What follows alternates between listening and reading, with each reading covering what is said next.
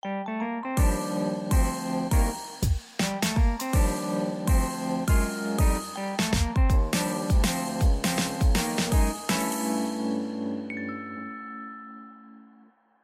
迎收听 Ryan 电台极短篇 EP 四十五，我是有声书 Ryan。大家今天过得好吗？话说呢，去年的年底哦，出国旅游解禁之后，好像所有的人都在出国。呃，IG 上、FB 上，或者甚至是新闻，都可以看到很多人跑去呃台湾人最爱去的日本旅游。包括 YouTube 上面也有很多呃 YouTuber 跑去日本玩的影片。那可能是因为。呃，我孤家寡人一个啦。那年轻的时候也好像也一个人跑去很多地方旅游过了，所以这一次反而没有特别的感觉，说想要去哪里玩玩走走。嗯，那可能就等到交女朋友之后再考虑吧。OK，那不出国，在家里面有时候放假的时候要干嘛呢？呃，今年过年呢，我就在家里看了一出日剧，叫做《五 G 家的料理人》。那《五 G 家的料理人》呢，其实是从日本漫画改编成电视剧的。主要呢是在说有两位十六岁的少女，因为他们毕业旅行的时候到了京都，我发现当地的五 G，呃，气质非常出众，而且婀娜多姿，所以说他们就约定好了到京都一起去拜师学艺，呃，朝着想要成为武技这样子的道路前进。其中呢，有一位少女叫做纪代。呃，也是主女主角之一，但她真的不太擅长这些呃武技应该要具备的天赋，所以说呢，她就在某一天被开除了。在她被开除，准备要回到青森之前，哦，还在京都待一段时间。碰巧呢，在他们拜师学艺的地方，专门负责帮武技们呃料理煮菜的厨师他病倒了，然后再加上。呃，身边的那些五 G 姐妹们已经吃腻了外带的便当，所以呢，他就利用了手边的食材啊，做了一份亲子冻给那些五 G 姐妹们吃。没想到却大获好评。最后呢，季代也因此就可以留在京都，成为一位厨师，也就是五 G 家的料理人。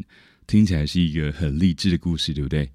那这些五季姐妹她们是怎么样赞赏季代她的手艺呢？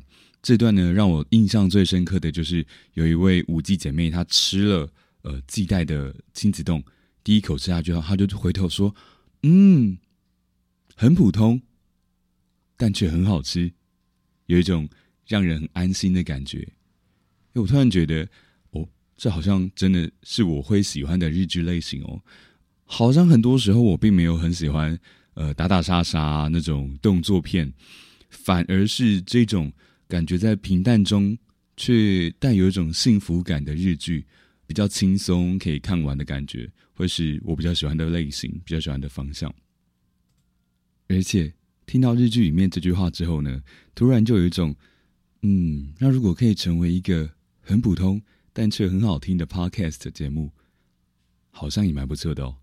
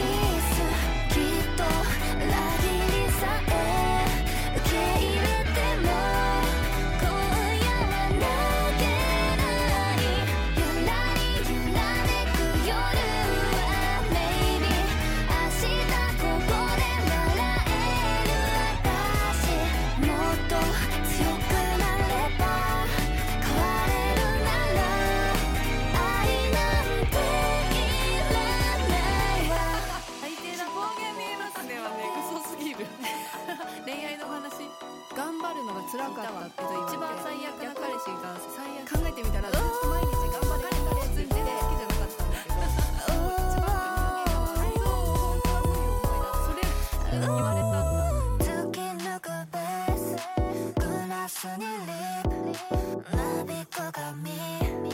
どこで踏み外した熱い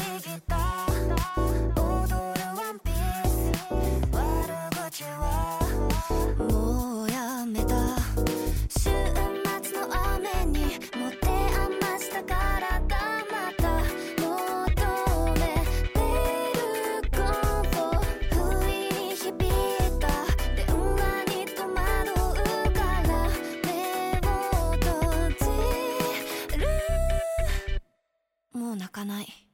キラリキラめく夜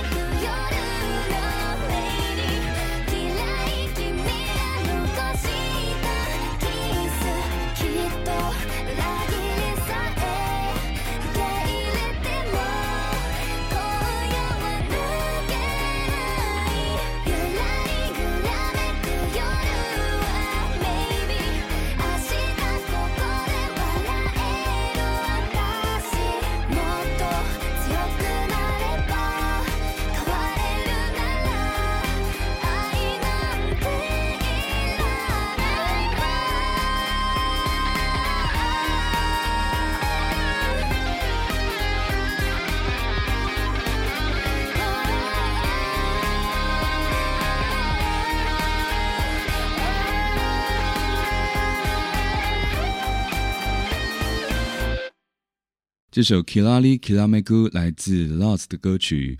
诶，本来想要找一些可能比较传统、比较温和的日本歌曲，但是我使用的那个付费授权的音乐库里面，好像不太多日本相关的歌曲了，呃，有点可惜。不过没有关系，刚刚这首歌曲其实也是很好听，只是呃比较偏电子风一点点。OK，那喜欢我的节目的话，欢迎你追踪起来。有任何想要跟我说的话，都欢迎你私讯或是留言到 Ryan 有声书的 IG 上。可以的话呢，今天也希望大家多多到 Apple p o c k e t 上面留言，让我知道你们的想法哦。那今天就先这样子喽，Have a good day，拜拜。